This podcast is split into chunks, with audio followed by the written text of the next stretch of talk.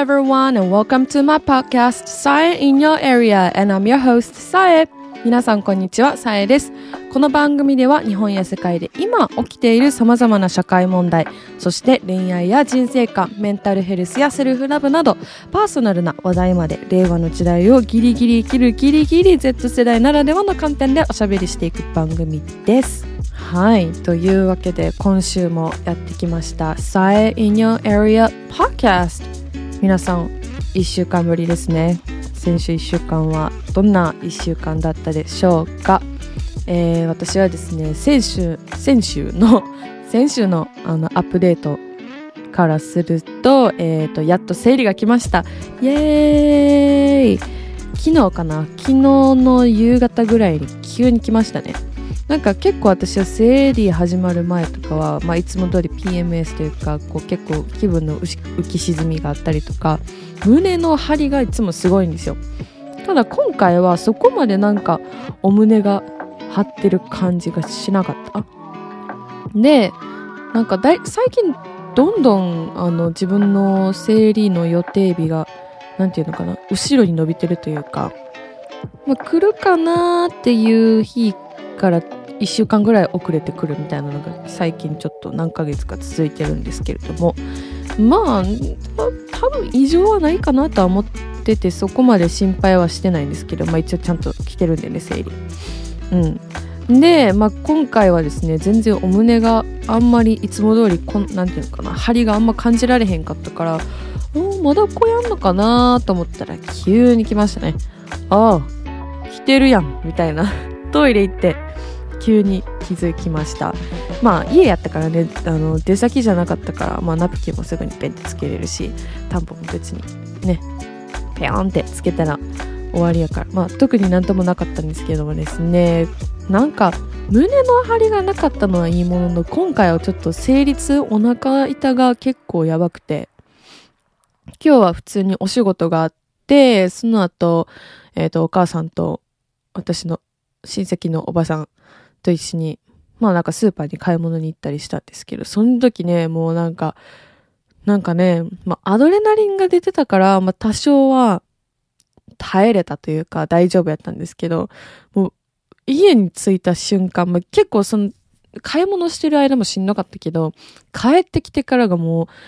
いかにしんどかったかっていうのがなんか痛感したというか、もう、ドンって、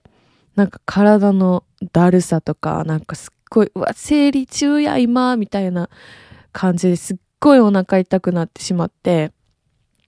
もだいてました。もだいてましたってちょっとあの、大げさかもしれないですけど、あの、すぐさま、あの、薬を飲んで、痛め飲みを飲みまして、今は元気になっております。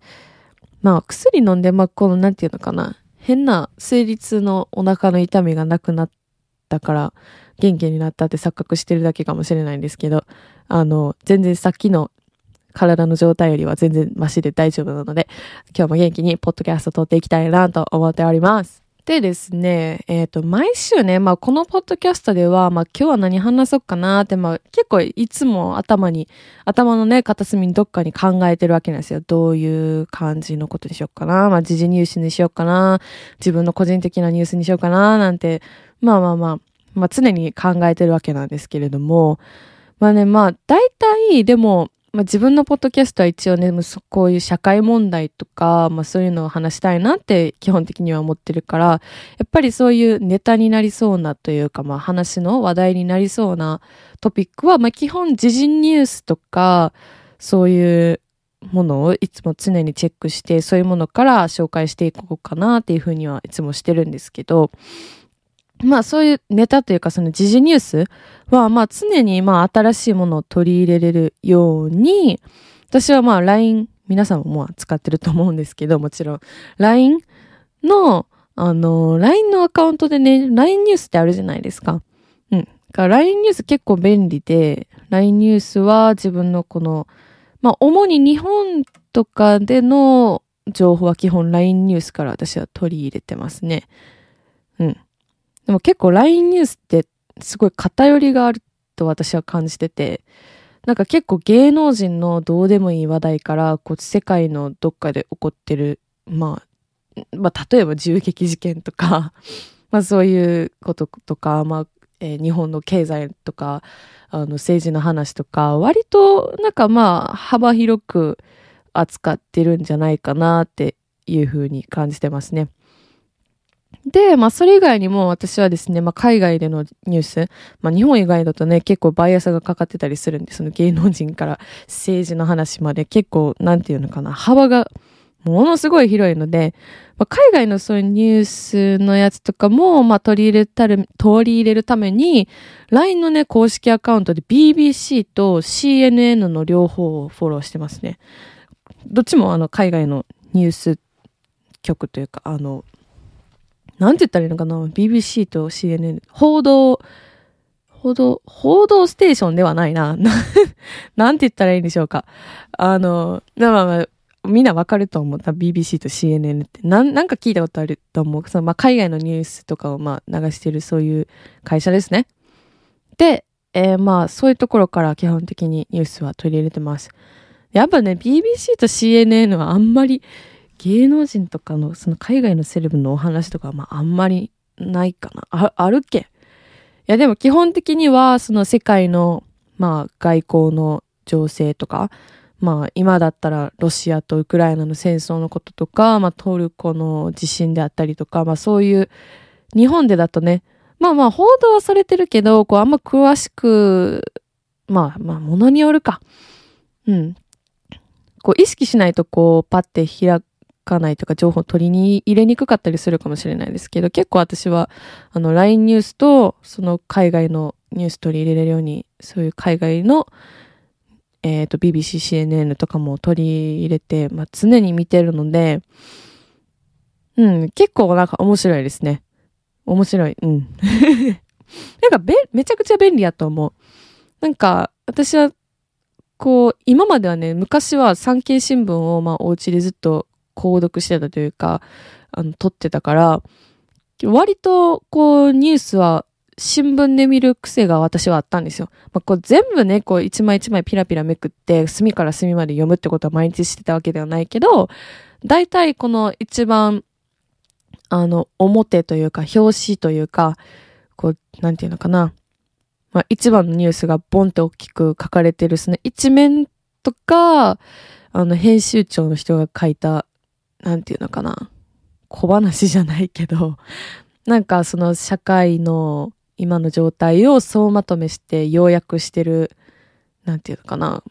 コメント欄みたいなところは読んだりしてたので、結構な、なんていうのかな、日日頃からニュースを取り入れるっていう癖が結構子供から、子供の時からあって、まあそれは親にさせられたというよりかは、まあ結構自分で気になって読んでたっていうところがでかいかな。結構私はなんか知りたいと思ったら結構とことん調べたり自分で納得するまでググっちゃうタイプなので。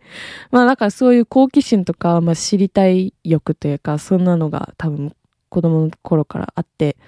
まあニュースはね結構毎日目にしたり耳にしたりしてるようには、まあ自分でも意識してるんですけれども、まあ、さっき言ったあの日本のその LINE ニュースの話を なんかちょっと、私がね、まあ別に怒りでも何でもないけど、たまになんなんやろなって思う部分が一つだけあって、っていうのも、さっき LINE ニュースで話をした、LINE ニュースの話をしたときに、まあ、幅が広いって言ったじゃないですか。芸能人の話から、その政治の話から、経済の話から、みたいな、ブラブラブラって話したんですけど、そこなんですよ。LINE ニュース。まあ、それがまあ、なんていうのかな。いいところというか、面白いところというか、まあ、てか、そもそも需要があるからそういうふうに、なんていうのかな、そういう政治の話の下に芸能人の離婚の話とか、なんか誰々と誰々が恋愛報道、熱愛報道みたいなとか、なんかなったりするんやと思うんですけど、まあ、まず私がね、いつもなんでって思うのが、まあ、その芸能人の、芸能人関連の情報っていうのも大体は私はいつも思うのは、その離婚劇、熱愛報道、あとは何の、いや何やろ、ど、なんかのグループを誰かが脱退したとか極端な話。なんかそういう系の話ばっかりなんですよね。なんか誰かが何々の番組の MC に就任とか主役に抜擢とか。なんか正直さ、そういう話ってさ、どうでもよくねってめちゃくちゃ最近私は思ってるんですね。なんか、いる？別に 誰得？みたいな。なんかそう思っちゃうんですよね。私は特にまあ、なんていうのかな、芸能人の人で、この人が好きとか、なんていうのかな、ファン、誰かの特定の人のファンっていうのが、まあ、日本のエンタメ界にはあんまりいてないから、まあ、そもそも興味がないっていうのがあるかもしれないんですけど、まあ、あの、ね、それは人によって違うから、必ずしもそうとは言えないと思うけど、まあね、あの、まあ、いろんなその芸能人の報道がある中で、まあ、私の中でももうめちゃくちゃ有名な、私でも知ってるよ、そんな人、みたいな。まあ、キムタクとか、例えばね。例えばですよ。例えば、まあ、キムタクとか、まあ、そういう超一流芸能人の、まあ、何かしらのスクープは、まあ、100歩譲って大々的に報道されるのは、まあ、理解できるんですけど、私が、こう、何いる？誰が知って得するん？みたいな思うのは、インフルエンサーの人とか、なんか、雑誌のモデルさんとか、一番私が意味わからなって思うのは、アナウンサーの人のスクープは、マジで、正直どうでもいいってめっちゃ思ってるんですよ。ごめんなさい。あの、あの、別にその人たちをディスってるわけじゃないんですけど、そこまで報道する側が大げさにする必要があるのかっていう話を私はしたくて、なんか、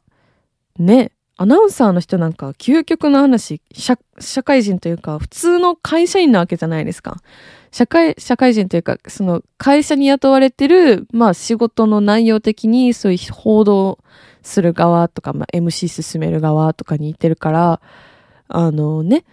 まあ人の目に多く映ることが多いから、まあそういうエンタメの、なんていうのかな、スクープの場にこう取り上げられることがあるっていうのは理解できるんですけど、なんかどうでもいいってめっちゃ思うんですよね。誰々と誰々が、何やと、なんかどこどこのマンションで密会とか、マジで、いらないんですよね。私。じゃあ見るなよっていう話なんですけど、でも、LINE ニュースでね、ほぼ毎日そんなやつが出てくるんですよ。しかもね、その LINE ニュースの通知だけじゃなくて、その LINE のトークあるじゃないですか。で、トークの一番上に、なんかもう私が見な、見たくなくても勝手に出てくる広告の、なんていう欄みたいなのがあって、そこに、なんか、誰々がなんちゃら、なんちゃらガールズコレクションのステージでガチキスとか、うーん、うん、知らん、みたいなつも思うんですよね。なんか、誰々が大遅刻とか知らん、どうでもいい、そんな小話いらん、みたいな感じでめっちゃ思っちゃうんですよね。皆さんどう思いますか？あの、誰々の出産報告とか、結婚報告とか。だってなんか別にさ、そういう、まあ、まあ、そういう、なんていうのかな、報道系っていろんな種類があるけども、大体はそういう恋愛系というか、お付き合いとかになるとすっごいネタになるわけじゃないですか。まあ確かに人間のそういう、なんていうのかな、ゴシップ人間ってゴシップ好きな性質やと思うから、まあそういうのが話題になったりとか、みんなこう、自然とね、別に全然会ったこともないし知らん人やけど、聞いたらちょっと面白いって思うのはわかるけど、でもマジでさ、そういう芸能人、まあ私の個人の意見なんですけれども、芸能人の人も、まあ一個人なわけじゃないですか。別に、なんやろ。まあ仕事がね、まあ花があるというか、人に見られる職業やから、まあ人のそういう会話とかそういうところに入ってくるっていうのは理解はできるんですけど、ただ、その、なんかね、なんか別によくねみたいな。誰が誰が、誰が誰と付き合おうと、誰が誰と離婚しようと、誰がなんか妊娠して出産して母子ともに健康ですみたいな健康なわけないのに みんな 女の人は体自分の命削って産んでるんやからさそんな生まれてすぐ健康でいつも通りなわけないよねって私はいつも思ってるんですけどなんかそういうのもなんでなんかなーってめっちゃ思うんですよね。あの、芸能人の結婚報告も私、なんかなんであんな丁寧に丁寧に手書きの手紙を、なんか各報道局とかにファックスに送らんといかんの？みたいな。なんかまあ、それはね、いろいろ背景があるんでしょうけども、私にはあんまりそこまで芸能人のゴシップのようなネタは、なんか、あんまりなくてもいいんじゃねってめっちゃ勝手に思ってますっていう小話でした。ちょっとあの、喉乾いたんで、ちょっとカルピス飲ませてください。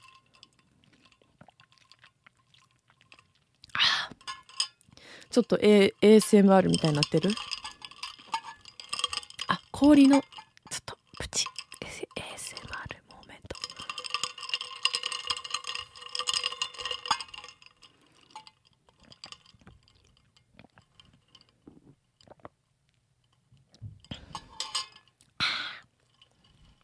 ごめんなさい、あの、ごくごく美味しそうに飲む音を再現しようと思ったんですけど、あんまりやったかも。すいません。あの、これは、以上、ASMR モーメントでした。ということで、えー、前置きがかなりかなり長くなってしまいましたが、今回はですね、ドドン、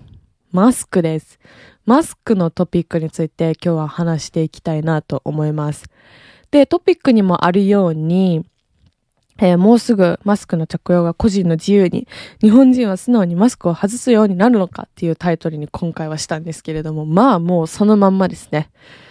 で、えー、っていうのも、えー、ちょっと前に厚生労働省が出した、まあ、ステートメントみたいなものによると、えー、3月の13日以降はマスクの着用が個人の、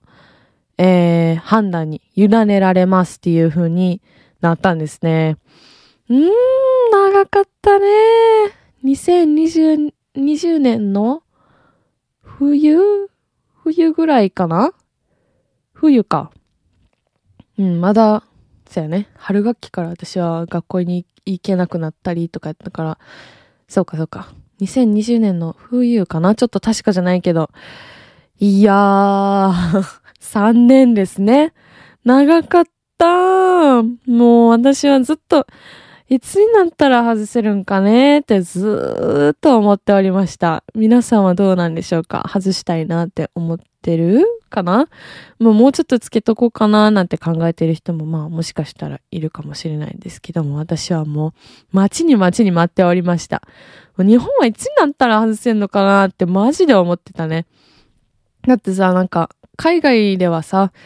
こうもうまあアメリカを例に出すともうかなり前からもうコロナ明けてるみたいな感じで、マスクつけるなんてもう、はみたいな、いつの時代よみたいな感じやったじゃないですか。だからもう、えーみたいな、いつも思ったんですよ。なんか特にマスクつける意味そこまでないっていうのも、まあなんか明らかになってるみたいですし、じゃあなんかつける意味ってあるのかなっていうか、髪の無駄じゃないってめっちゃ思ってたんですよ。だってみんな全世界の人が、まあ、全世界じゃないか、わからないけど、つけてない人もいてると思うけど、マスクのゴミ、きっとやばないって私はいつも思ってたんですよね。まあ、日本人、まあ、ほとんどの人がつけてるとか、まあ、いろいろ考えたりしたら、だってね、日本人って何人いてるんやろ？何億かな？何億かおんのかなまあ、どんどん減ってますけど、っていう感じなんですけどね。あの、まあ、つけてて、その人たちがみんな、まあ、ほとんどの人が、まあ、1日1枚マスクを付け替えるわけじゃないですか。で、このゴミってほんまにマジで、得体知れないんじゃないかなって考えてて、まあそれはね、今回のトピックとはちょっとかなり外れてるので、まあその話は置いといて、で、えー、まあ2020年で、あの、得体の知れないウイルスがなんか中国で流行り出してるみたいよ、みたいな。やばいね、みたいな。日本来るかななんて話してた時は、まさかね、この後3年も3年も人の目を気にしながら、なんかもう体の一部になるように感じるぐらいまで、ま、3年もね、毎日ずっとつけ続けるなんて、誰が思ったでしょうか。ねえ。ほんまにびっくりよ。てかもう3年経っちゃうんやね。わあ、時の流れって早いね。なんかすごいノスタルジックな気分になっちゃうわ。長いね、長かったね、早いね、でも。うん。で、まあ当時はね、そのなんか2020年、2020年私はね、当時付き合ってたその元彼と、なんかマスクが原因でなんか大喧嘩したなんてこともありましたね。大丈夫かな？聞いてないかな？なんか、めっちゃ、ブチギレられそう。知らんけど。まあ、なんか簡単にその、喧嘩の原因を話すと、なんかその当時はね、なんか、ちょっとコロナっていう、なんか、得体の知れないウイルスがちょっとなんかやばいかも、みたいな。日本でもちょっと、ね、なんかちょっと流行り出してきてるのかな？みたいな。まだあの、あれかな？あれ、何やったっけ？フェリー、旅行船？フェリーやったっけ？で、なんか、あの、集団感染してしまって、だ、どっかの港にずっと隔離されてるみたいな時ぐらいかな？だからまだそこまでその日本全体にうわーって猛威を振るう、振るう前の話だったんですけど、まあその時、まあまだ私には、まあなんていうのか、街でも、そのつけてる人もいれば、まあでもほとん、ほとんどではないな。うん、つけてない人の方がまだ多かった時期。で、で、私はその時まあ、なんかその、当時付き合ってた人と、まあ会うみたいな予定があって、で、マスクはまあ、つけなあかんと思ってたから、まあマスクを用意してたわけなんですよ。で、家を出ます。そしたら私は玄関にそのマスクを置いてきてしまったんですね。そう。だから、ね、その、えー、実際、その、元彼に会いました。で、その時に、その時の、その彼は、え、なんでマスクつけてないの？みたいな。で、私は、えー、お家にマスクを忘れてしまい、その時は別に全然悪気もなかったし、別につけないって私は反抗してたわけじゃなくて、ただ単に家にマスクを忘れて、でも別にその時は、なんかそこまでマスクつけてなくても、そんななんていう、すごいジロジロ見られるとか、まだそんな全然つけてない人ももうめちゃくちゃいてたから、自分にはまずそのマスクを毎日つけるっていう習慣がなかったもんやから、そんな私は深く考えてなかったんですよ。あの、マスクを忘れてしまったことをね。別につける気がなかったわけではないし。そしたら、なんか彼氏はもうブチギレ、元からね、すっごいブチギレて、なんで？みたいな。ありえへんみたいな感じで、なんかめちゃくちゃ人格否定をされるような言い方をされて、それに私はブチギレて、みたいな。まあそんな感じでしたね。えー、聞いてませんように。まあ、っていう話は置いといて、まあそんなね、あのマスク、なんか、つける、つけないみたいなね、なんか、まだ、えー、みんながその毎日つけるっていうのに習慣がなかった時期から、もうみんな つけるのが当たり前っていう時期から、みたいな時期もあって、みたいな感じでね、結構まあいろんなフェーズがあったかな、みたいな、と思ってて、私はこう、この3年間をね、結構5つのフェーズに分けてみました。で、まず一つは、私がその元彼と喧嘩した、ま、まず、まだ、まれ、慣れてない、えー、なんか、つけなあかん？みたいな、うん、時期。プラス、えー、その次が、2個目が、第2フェーズが、もうなんか毎日マスクつけるに慣れてきた。てか、この状態で外せるようになる時が来るな、来るのでしょうか？みたいな時期。うん。で、まあ、ワクチンとか、まあ、開発がどんどん進んでって、えー、まあ、ワクチン接種始まりました。で、アメリカでは、アメリカとか、まあ、欧米、ヨーロッパでは、もうワクチン打ち終わった人はもう外してもいいよみたいな感じになってきた時期が第3フェーズ。で、えー、で、次が、そうですね。アジアでも、まあなんか、韓国とかが結構早かったっけな。もうなんか、マスクの強要は解除しますみたいな感じでなってきて、なんかアジアでも、こう緩和されるところが出てきたけど、えー、日本はまだダメなんですか？みたいな時期が第4フェーズ。で、最後が今かな。もうすぐやっと外せそう。3月13日からもうなんかお願いじゃなくてもう自分の判断になるよみたいな。でも、なんかすっごい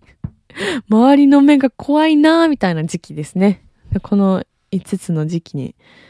なのかななんて私は分析しております。で、ただ、なんか私が思うのは、まあ、13日からね、まあ、外していいわけなんですけども、まあなんか日本人の性質上、やっぱり、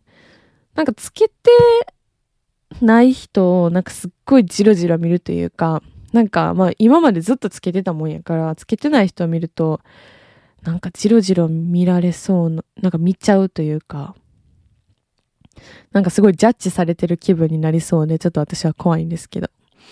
なんかまあ私はまあこれからの13日以降のまあ日本の情勢というか状態は、なんかつけてる人とつけてない人がしばらくはかなり分断してそうな気がするなって思ってて、まあちょっとこれはまあ本当にどうなるかわからないから、あの私の完全な個人的な予想ではあるんですけど、うん、まあそうね。やっぱり日本だとね、周りの目を気にしてしまうっていう習慣が ありますからね。まあ、うん、まあそれが日本人の国民性であり、まあいいところでもあり、悪いところでもあるかなとは思うんですけど、どうやらね、2023年の、まあ今年の夏本番まではみんななんか探り探りな感じなんじゃないかなってなんとなく思ってます。やっぱ夏ってさ、暑いやんもう夏のマスクはたまらんかったね。私はめちゃくちゃ嫌いやったよ。多分みんなも一緒やと思うけど、くっそ暑いのに、ねえ、マスクなんかつけて、まあちょっと日よけになるっていうのはメリットあったかもしれないんですけど、マジでそれだけですね。もうマスクの下のあのぐじゅぐじゅじめじめ具合はもう、もう、もう嫌だな。嫌だ。嫌です。だからやっぱ夏になったら自然と外す人が、まあ出てくるんじゃねって私は、まあ増えてくるんじゃないかなと思っております。まあこんな感じで、えー、3月の13日以降は、マスクを外していいっていう風に、まあ、変わるわけなんですけれども、皆さんはいかがでしょうか？マスク外しますか？外していいですよって言われたら、率先して外したいと思いますかね？えっ、とね、私はね、私の意見としては、私は外しますね。外したい。あのー、外したいですね。もうなんか、マスクしてってあんまいいことないし、まあ意味がないならつけてもしゃあなくないっていうのが私は思うので、もう私はもう外していいですよってなったらもう人の目を気にせず外したいと思います。うん。まずね、もう私はもうマスクの何が嫌やったかっていうと、なんていうのかな、マスク生活のせいで、コロナの前はそこまでなんか気になったことなかったというか、あんまできたことなかったんですけど、なんかもう口周り、こうマスクと肌がこう肌に、ん？マスクと肌がこう触れるところにニキビができるのがもう本当に嫌なんですよ。なんかすっごいできるし、まあ、メイク崩れるし、で、あの、一番嫌なのが、えっ、ー、と、マスク、初対面の人に、まあ、自分の顔を見せるっていうわけじゃないけど、なんて、不意に見せてしまった時の、この、うわーって、この人こんな顔してたんやって思われる、その一連の流れがもうめちゃくちゃ嫌やったんですよ。なんでかっていうと、私は、えっと、コロナコロナ禍の中で、えー、大学を卒業して、その間に社会人になったもんやから、あの、なんていうのかな、この、人生の節目？こうなんてガラッと人間関係とか環境がこう変わるときに、まあ新しい人にたくさん会うことがね、もちろんたくさんあったから、まあ特に職場の人とかやったらマスクをつけてない姿をほぼ全員見たことがない。まあ、まあ、ちらっとなんかね、まあ不意に見たことはあるけど、まあ、そういう時ってやっぱ自分はその相手の人のことを見たときに、あ、この人マスクの下はこんな顔やったんやって、結構ギャップがあるわけじゃないですか。ほぼ百発百中で、不意に私が相手を見たときにそう思うから、絶対、誰かが私の顔を見たときもみんなそう思ってるわけじゃないですか。絶対。えー、サイちゃんってこんな顔してたんや、みたいな。それがもうめちゃくちゃ嫌やったんですよ。なんか、この、だ、なんていうのかな？別に、なんて言ったらいいのかな？なんか嫌じゃない？なんかダブルショックを与えるというかさ、ショックっていうか、なんて、あー、こういう顔やったんやっていうこの反応。本来だったらな、ないはずやし、まあそれが私はめちゃくちゃ一番嫌でしたね。マスクがもう外していいですよってなったら、もうそんな必要がない。そういうふうに感じなくて。いいわけじゃないですか。だからもうそれが私は一番でかいなと思ってます。うん。で、まあ最後は、なんやろな。メイクかなやっぱママスクのせいで、これリップを塗る必要性がもうなくなったから、私はこの3年間の間でリップは1本しか買ってないです。うん、1本しか買ってない。マジで決めてたんですよ。なんか別にマスクつけてて誰も見えへんのにリップ買う必要なんかないなと思って。だからコロナ禍に入ってから1本しかリップを買わなかったので、やっぱりね、私はメイクするの好きやから、ね、もっと崩れるのとかをまあ気にせず、もっとメイクをマスクなしで楽しみたいなと私は思っておりますね。まあ、マスクつけててよかったなって思う点は、まあ、ある程度の口臭防げる、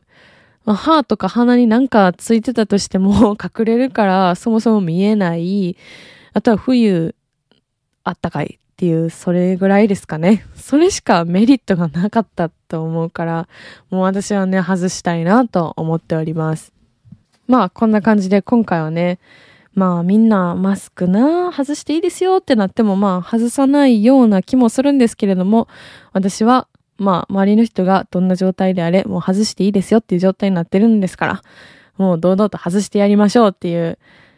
感じですね。そういう選択をしたいなと思います。もちろんね、あの、着用が必須というか、必要とされる場ではちゃんとルールを守ろうとは必ず、まあ、思ってますけども。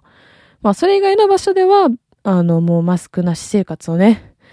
ね、3年ぶりに謳歌したいなと思います。皆さんはどうですかね？あの、何か、私もそう思いますみたいな人がいれば、それはそれでいいし、あの、やっぱね、健康面とかでやっぱちょっとまだ心配っていう人ももちろんいてると思うので、まあ本当にそれは個人の自由だと思うので、あの、ね、つけている人を別に批判したいとかそういうわけではないので、そこだけ勘違いしないでください。Alright, everyone. That's all for today. Thank you so much for listening. 皆さん今回のエピソードも聞いてくださってありがとうございます。で、こちらはですね、Google フォームの方で、えー、メッセージや次こんな内容話してほしいなみたいなリクエスト、まあその他ご意見等も、えー、募集しておりますので、概要欄のに、えー、概要欄のリンクの方から、え、飛んでメッセージ送ってください。もらったメッセージをね、すべて目を通したいと思っております。OK! Thank you so much for listening again. Thank you always. And えっ、と、私はですね、さえ in your area っていう全く同じ名前で YouTube の方もしておりますので、皆さん、えー、概要欄にあるリンクの方からそちらもチェック可能になっておりますので、ぜひ、えー、見てみてください。で、この Sign in Your Area Podcast は毎週月曜日、えー、朝8時にニューエピソード公開予定でございます。えー、8時に公開できないこともありますが、えー、月曜日には必ず公開しておりますので皆様来週のエピソードもお楽しみにそしてこの、えー、ポッドキャストはですね現在 Apple Podcast、Spotify and Anchor の3つの、えー、リスニングサービスで、えー、聞くことができます、えー皆さんのお好きなデバイス、えー、サービスを通じて、このポッドキャストを楽しんでください。ということで、なんか変なまとめになりましたが、Alright, that's all! Bye!